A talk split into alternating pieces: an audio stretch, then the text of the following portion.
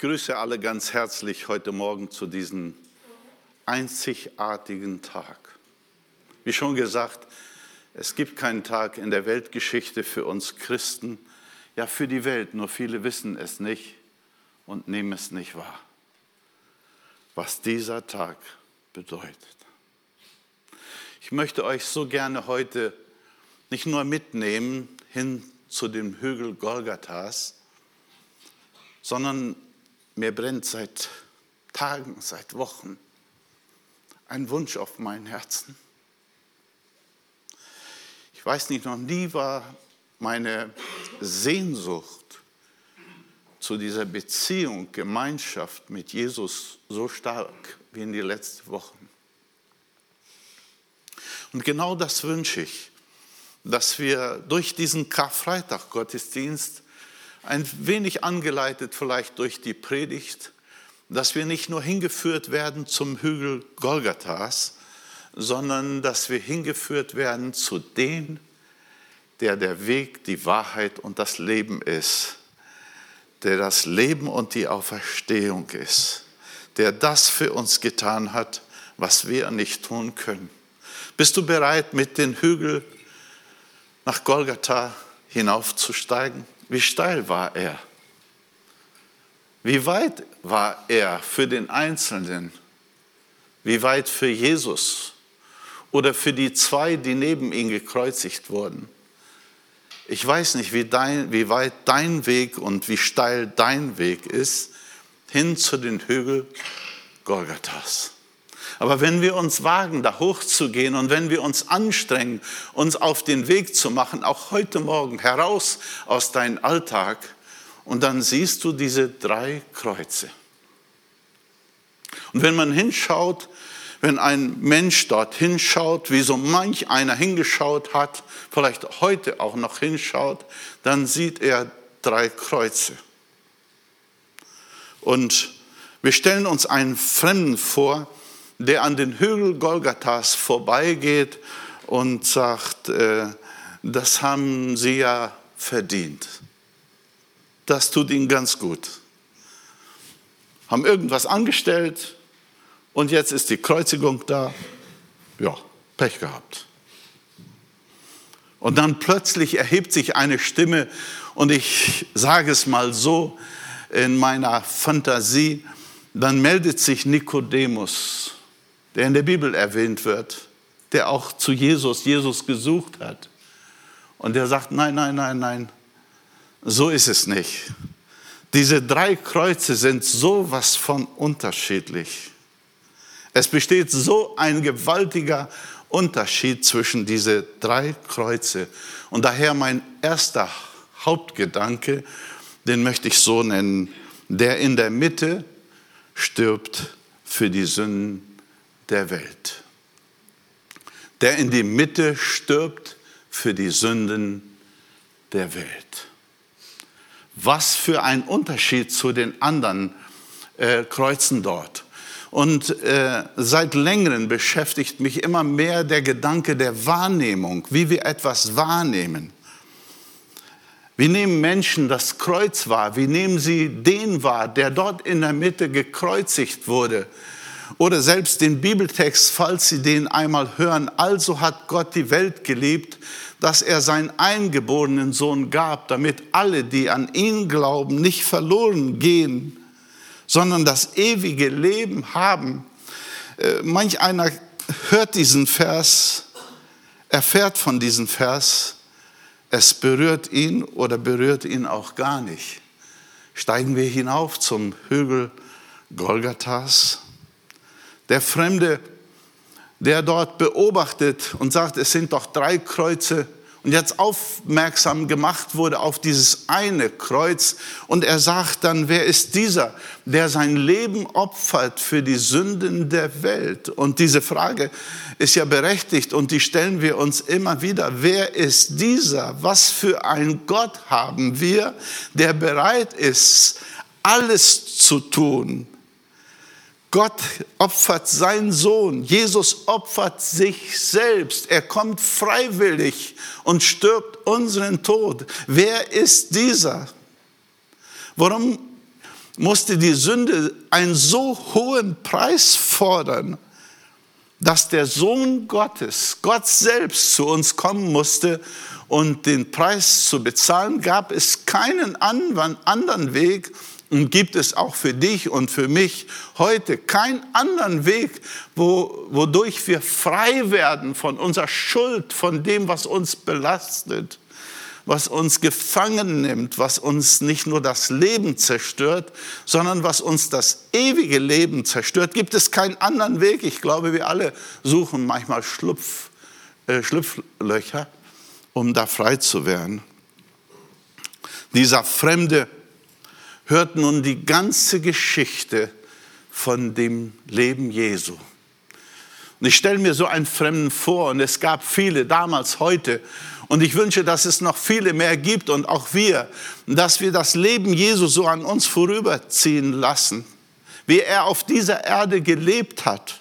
Auch nachher beim Abendmahl, wenn wir das Mahl zu uns nehmen, dass wir das Leben Jesu vor uns haben. Nicht nur die Kreuzigung, sondern sein Leben von Kind an und als er dann anfing zu wirken, seine Wunder, aber auch das, was er gelitten hat schon an Entsagung in der ganzen Zeit. Und dieser Fremde steht da mit offenem Mund und fragt sich, äh, wer ist dieser?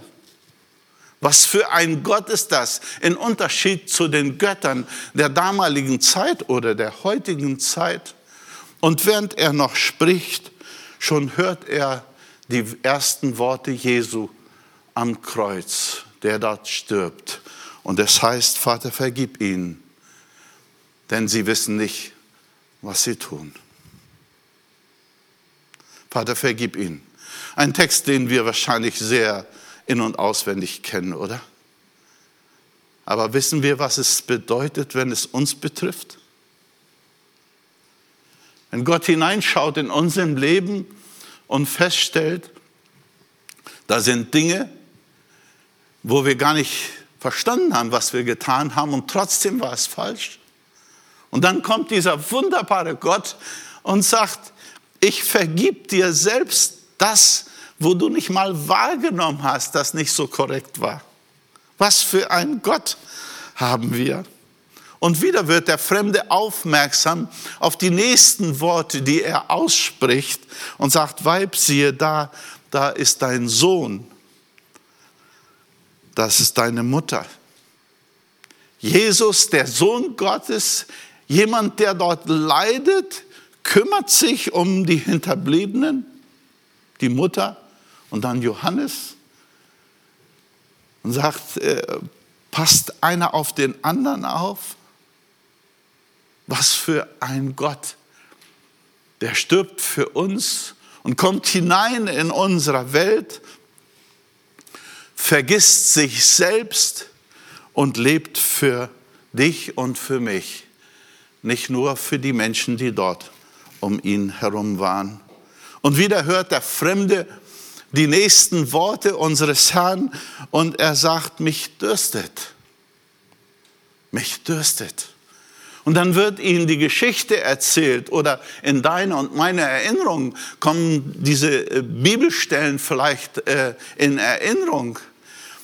Er hat den Menschen das Wasser gegeben. Er hat den Menschen, er war selbst die Quelle, so berichtet uns die Bibel im Alten Testament. Er war die Quelle, aus dem das Wasser sprudelte. Er gab den Menschen zu essen und zu trinken. Er äh, machte aus wenigen äh, äh, Broten und Fischen, versorgte er die ganzen Menschen. Was für ein Gott ist das? Er selber dürstet.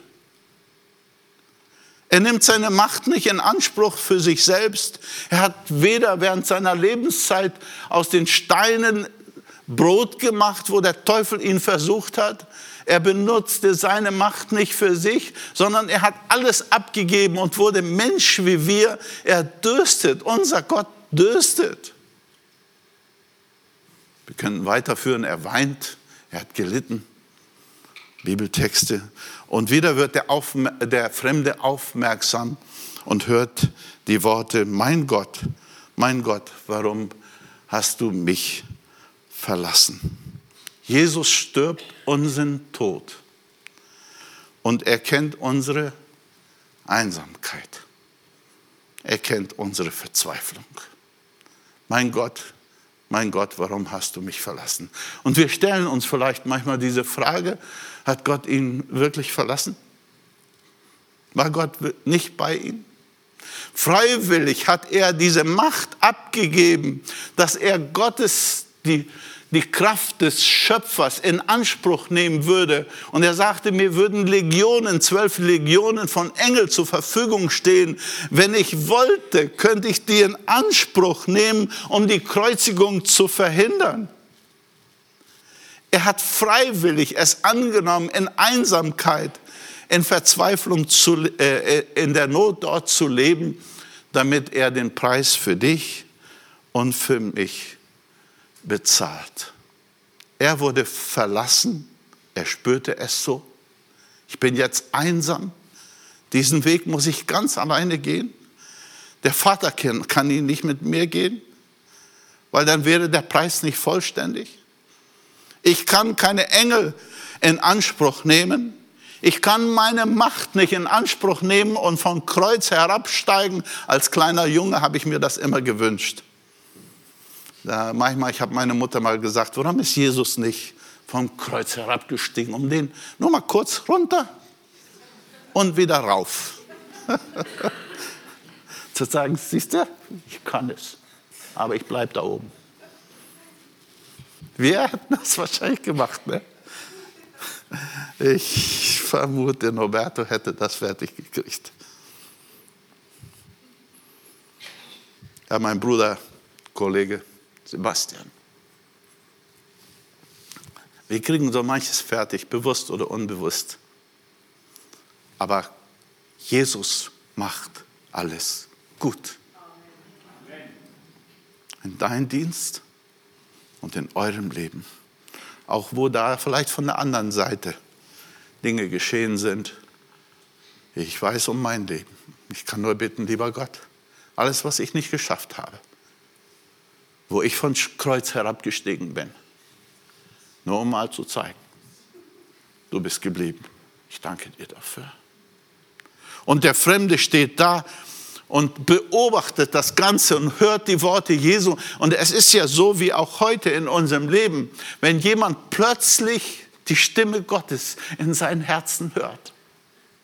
Wir können Menschen Bibeltexte sagen, äh, ein Vers und zwei und zehn und zwanzig, so dass es schon überquillt von allem, was wir denen an geistliche Werte und Wahrheiten und Bibeltexte gesagt haben.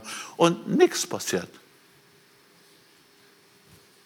Und dann plötzlich spricht Gott durch sein Wort, durch seinen Geist oder durch ein simples Wort, wo wie vor einiger Zeit eine ältere Dame hier in Deutschland zu jemandem, nein, es war in England, Entschuldigung, zu jemandem gesagt haben, ein älteres Ehepaar, sagten, Jesus liebt dich.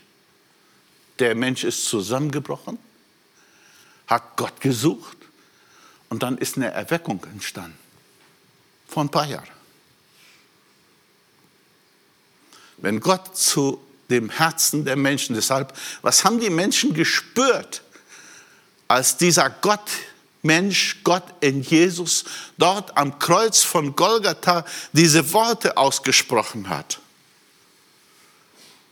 Was hat der Fremde gespürt, von dem ich erzähle? Was spüren wir? Und das wünsche ich so von Herzen, dass dieser Gott Jesus, dieser Gott Messias, dieser Gott Retter, dass er auch jetzt zu deinem Herzen so tief spricht, so tief hinein in deiner Seele, dass du es verstehst, dass du es merkst. Gott spricht zu mir, mit mir, aber das, was er sagt, verurteilt mich nicht. Es deckt zwar meine Schuld auf. Ich nehme plötzlich wahr, wer ich bin. Aber er fängt mich auf in seiner Liebe. Der Fremde steht da und, und erstaunt und staunt. Und plötzlich wird schon seine Aufmerksamkeit wahrgenommen zu dem, der zu seiner Linken war. Ich benutze einfach mal diese Bilder jetzt links, rechts, obwohl in der Berichterstattung von der Kreuzigung, das nicht genau definiert war, ist, wer war zur Linken, wer war zur Rechten. Das wird nicht definiert. Es wird in Matthäus 25 wird dieses Bild von links und rechts benutzt. Deshalb benutze ich es hier, um die Predigt deutlicher zu machen. Der zur Linken fängt an zu sprechen. Und ich möchte es so sagen, der zur Linken stirbt mit seinen Sünden. Der in der Mitte stirbt ohne Sünden für die Sünden der Welt, aber der zur Linken stirbt mit seinen Sünden. Und das ist tragisch. Das ist sehr tragisch. Und es heißt dort im Text, ihr könnt es mitverfolgen, aber der Übeltäter einer, die da gehängt waren, lästerte ihn und sprach, bist du der Christus, so hilf dir selbst und uns. Was für eine Frechheit, oder? Was für ein verhärtetes Herz. Wie verhärtet kann ein Mensch sein? Er hängt dort, leidet und spricht noch schlecht über den anderen. Unwahrscheinlich. Aber dieser zur Linken, der lästert, ist ja nur ein Schattenbild für uns Menschen. Für die Herzen, die manchmal verhärtet wird, werden. Haben wir vielleicht alle schon mal erlebt, eine Zeit, wo plötzlich unser Herz hart wurde. Ich habe es erlebt, ein Jahr lang, wo mich nichts mehr angesprochen hat. War von Brasilien als junger Mann nach Deutschland gekommen, war zum Studium hier und habe nicht so ganz darauf geachtet, wie Gott mich leiten wollte. Und ich dachte, ach, na ja, ist nicht so schlimm. Und plötzlich hat die Stimme Gottes nicht mehr zu mir gesprochen. Ich fing an zu schreien zu Gott. Herr, sprich wieder zu mir. Und er hat es getan. Er tut es auch bei dir aber du musst schreien. Laut oder leise, aber dein Herz muss dabei sein. Sonst wirst du es nicht erleben. Beladen mit der Schuld. Ich bitte um den zweiten Hauptgedanken, nicht den dritten. Auf der PowerPoint-Folie. Ihr seid eine zu weit. beladen, Dankeschön, beladen mit der Schuld. Der Mensch hängt er dort und spottet noch. Wozu sind wir Menschen fähig? Unwahrscheinlich. Neben Jesus und doch verloren.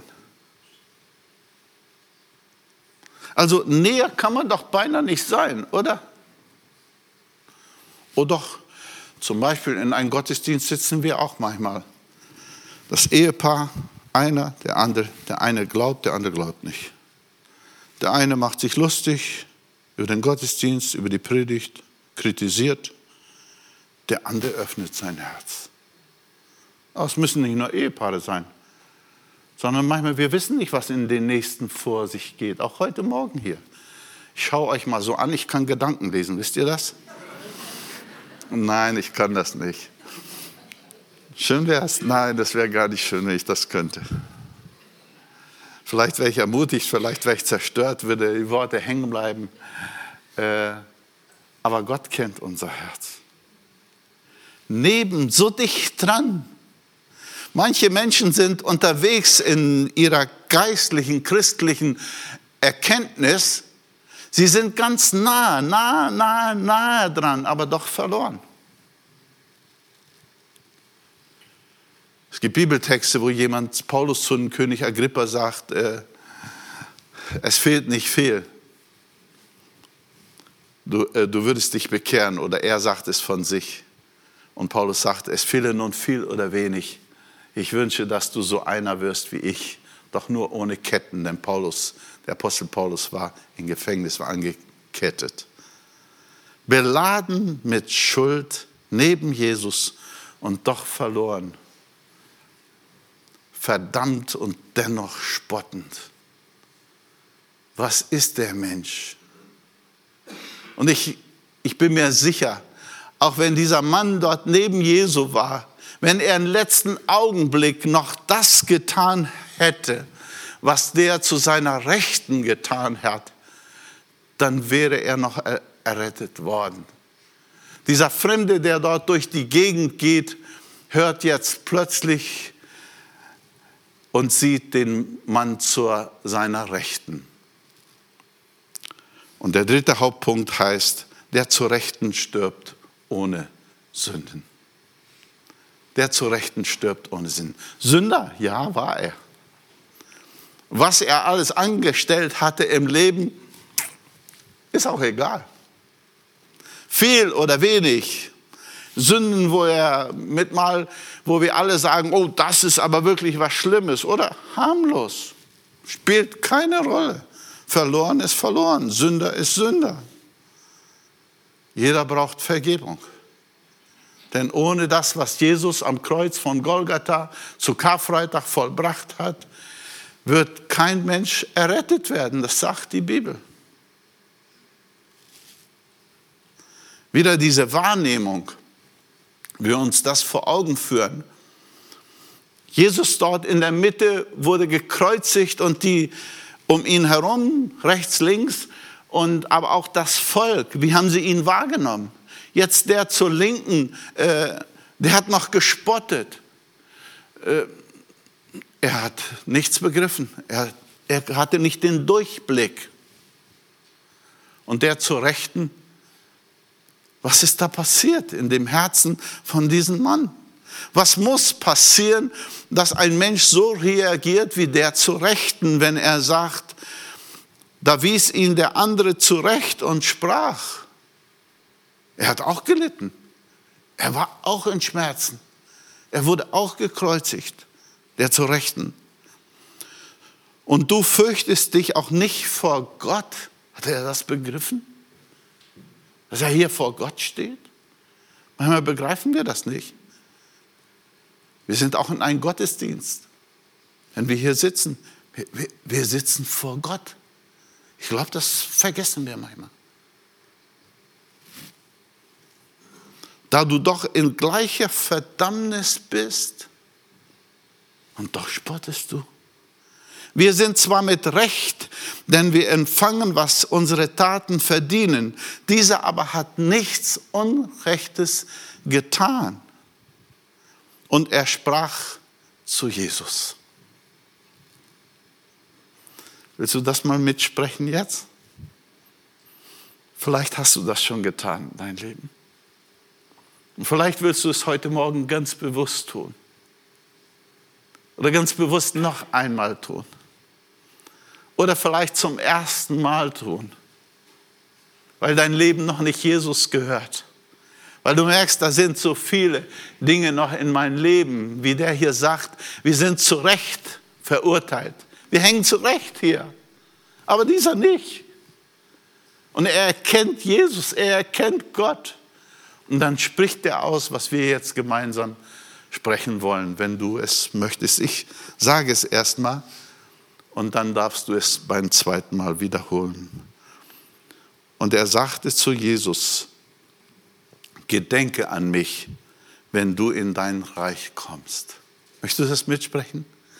Jesus, gedenke an mich, wenn du in dein Reich kommst. Willst du das nochmal sagen? So ganz bewusst, so ganz aus tiefem Herzen, wo du sagst, ach, wenn da noch irgendwo ein kleiner Splitter, irgendwas ist in meinem Leben, was mich noch abhängt, hält von der Quelle des ewigen Lebens, von dem, was du mir schenken willst in mein Leben, auch hier in der Gemeinde, dann, dann, dann nimm das von mir, gedenke an mich. Noch einmal, Jesus, gedenke an mich, wenn du in dein Reich kommst. Er ist dort. Er ist schon längst dort. Das feiern wir ja am, am Ostermorgen. Und Jesus antwortete nicht nur für den Schächer dort am Kreuz, sondern er antwortet auch für dich und für mich, wenn du es von Herzen ausgesprochen hast. Er antwortet auch für dich und für mich. Wahrlich, wahrlich, ich sage dir, heute noch wirst du mit mir im Paradiese sein. Ein Tag vor Gott sind wie tausend Jahre, tausend Jahre wie ein Tag, also spielt keine Rolle. Dieses heute, in dem Moment, wo du Abschied nimmst von dieser Erde, ist wie ein, von einer Narkose aufwachsen, wachen. Oh, ich habe doch gerade noch mit meinem Arzt oder wem auch immer gesprochen und jetzt bin ich schon wieder da. Alles fertig. Und dann ist die Ewigkeit da. Heute noch wirst du mit mir in Paradiese sein. Was für eine tiefe Gottesfurcht hatte dieser Mann. Möchtest du mit mir sagen, Herr, manchmal durch den Trubel dieser Zeit, durch den Alltag, durch die Materie, durch so viele Dinge, die mich beschäftigen, verliere ich das manchmal. Durch die vielen Nebensächlichkeiten auch im Gemeindeleben verliere ich mal dieses Zentrum, das Jesus heißt, das Kreuz, die Kreuzigung, die Auferstehung. Schenk mir ganz neu diese Gottesfurcht, eine Ehrfurcht, nicht Furcht, Ehrfurcht. Der Mann hatte sie. War das der Schlüssel, damit er den Weg finden konnte? Welch eine tiefe Selbsterkenntnis hatte er, wo er plötzlich das Bild, die Geschichte, den Film seines Lebens vor Augen hat. Gott schenke es dir und mir auch jetzt und immer wieder, dass der Film abläuft von wie unser Leben war. Auch wenn du Jesus angenommen hast, auch wenn du Vergebung bekommen hast. Ab und zu ist ganz gut, wenn Gott uns diesen Film mal wieder abspielen lässt, dass wir merken, wer wir waren. Und dann kommt Jesus und sagt, das alles habe ich dir vergeben. Ich werde es nicht mehr gedenken. Aber manchmal ist es gesund, wenn wir daran denken, wie Gott uns frei gemacht hat, Vergebung geschenkt hat, damit wir erkennen, welches Vorrecht ist, es ist, ein Erlöster, ein Kind Gottes zu sein, jemand, den die Schuld vergeben ist. Dieser Mann hat die Bitte seines Lebens geäußert. Was wäre gewesen, wenn er nicht gebettelt, gebitten, äh, gebittet hätte? Wenn er sich das angehört hätte von seinen Kollegen da, der mit ihm gestorben ist, der gelästert hat und gedacht hat, naja, ich läster nur nicht. Ich bleibe mal ganz schön stille. Hätte nicht genügt, ne, oder? Nein, er empört sich über die Schuld, über die Sünde, aber auch über sich selbst, nicht nur über die anderen, weil wir sind Weltmeister darin, uns über die Schuld des anderen zu empören. Da sind wir Weltmeister oder nur ich alleine. Du, das schaffen wir mit links. Ne? Aber er erkannte sich selbst und sprach die Bitte seines Lebens aus. Und ich möchte jetzt noch mit einer Erzählung meine Predigt enden, bevor wir das Abendmahl zu uns nehmen. Und zwar die Geschichte von Barabbas. Es ist eine Erzählung, man erzählt es. Ich meine, Barabbas ist ja eine Figur, die wir kennen aus der Kreuzigung, wie äh, er freigelassen wurde. Aber es gibt dann so eine Erzählung von Barabbas, der dann durch die Straßen in der Umgebung gegangen ist vor den Hügel Golgathas und äh, in der Stadt war alles leer, alles leer, kein Mensch zu sehen. Und er begegnete dann jemand und er sagte, äh, was ist los? Kein Mensch in der Stadt. Und dann sagt der andere zu diesen Fremden, zu diesen Barabbas, sagte, weißt du das nicht? Und dann erzählte er ihnen die ganze Kreuzigungsgeschichte, Jesus und wie er gekreuzigt und äh, am Sterben ist. Und dann eilt er dorthin zum Hügel Golgathas, wo ich euch auch zu eingeladen habe, hinzugehen, einfach da zu sein und in die Gegenwart unseres Retters zu treten Und er tritt dorthin und dann hört er die Geschichten wieder von diesen drei, die dort gekreuzigt werden.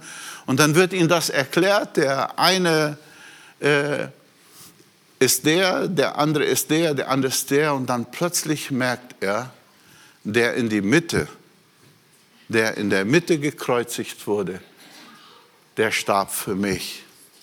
Weil Barabbas wurde ja freigelassen, so sagt es uns die Bibel, und Jesus wurde gekreuzigt. Pilatus wollte Barabbas eigentlich kreuzigen, aber das Volk, er wusch seine Hände und Jesus wurde gekreuzigt. Und dann begreift er, der in der Mitte stirbt, ist für mich gestorben. Er stirbt für mich. Und schon hört er dann auch diese Worte, diese Worte, die für uns die Bedeutung haben, die größte Bedeutung. Denn was wäre das Leben Jesu auf dieser Erde?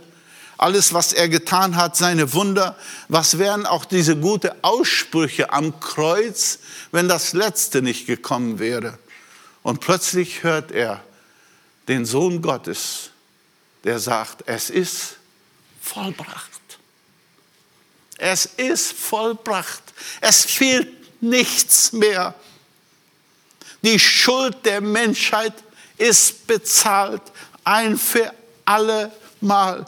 Barabbas, du und jeder, wie auch immer äh, deine Schuld, deine Sünde, dein Versagen sein mag, du darfst zu diesem Mann am Kreuze kommen. Er ist für dich gestorben. Und am Sonntag feiert ihr die Auferstehung hier. Es ist vollbracht. Willst du diese Botschaft in An Anspruch nehmen? Im Tempel zerriss der Vorhang von oben nach unten. Der Weg war jetzt frei, auch für dich. Die Felsen erbebten, es gab eine Erderschütterung, Tote sind, vom Tod, äh, sind auferstanden. Alles ein Zeichen, der lebendige Gott und einige, die dort standen, sagten, dieser ist wahrhaftig Gottes Sohn gewesen. Willst du das auch heute Morgen sagen? Jesus ist wahrhaftig Gottes Sohn. Willst du es sagen? Sprich es mit mir mit. Jesus ist wahrhaftig Gottes Sohn. Er ist dein und mein Erlöser. Er hat es für dich und für mich vollbracht. Wir wollen jetzt gleich mit diesem Bild auch noch vor Augen, ein Platz in der Mitte ist frei am Kreuz. So ein Bild oder so ähnlich soll es in Lübeck in der Kirche sein. Ob immer noch, weiß ich nicht so genau. Dort ein Platz ist eigentlich frei am Kreuz. Das ist dein Platz und mein Platz. Und dort dürfen wir knien, beugen und wir werden reingewaschen von all dem, was uns belastet. Und auch wenn uns heute Morgen vielleicht noch irgendetwas belasten sollte, irgendeine Schuld, irgendetwas, wo du denkst, hm, Abendmahl, ja, du darfst zu diesem Gott kommen, der Jesus heißt. Und Jesus gibt uns jetzt für das Abendmahl die Überleitung. Ich bitte, dass die Mitarbeiter auch schon nach vorne kommen, um gleich das Mahl mit uns auszuteilen. Und dort äh, steht dieses Wort in Offenbarung Kapitel 3, Vers 20. Siehe, ich stehe vor der Tür und klopfe an. Wenn jemand meine Stimme hört und die Tür öffnet, zu dem werde ich eingehen, und dann steht es dort, und werde das Abendmahl mit ihm halten. Das will Jesus jetzt mit uns tun. Er ist hier als der Lebendige, als der alles getan hat für dich und für mich.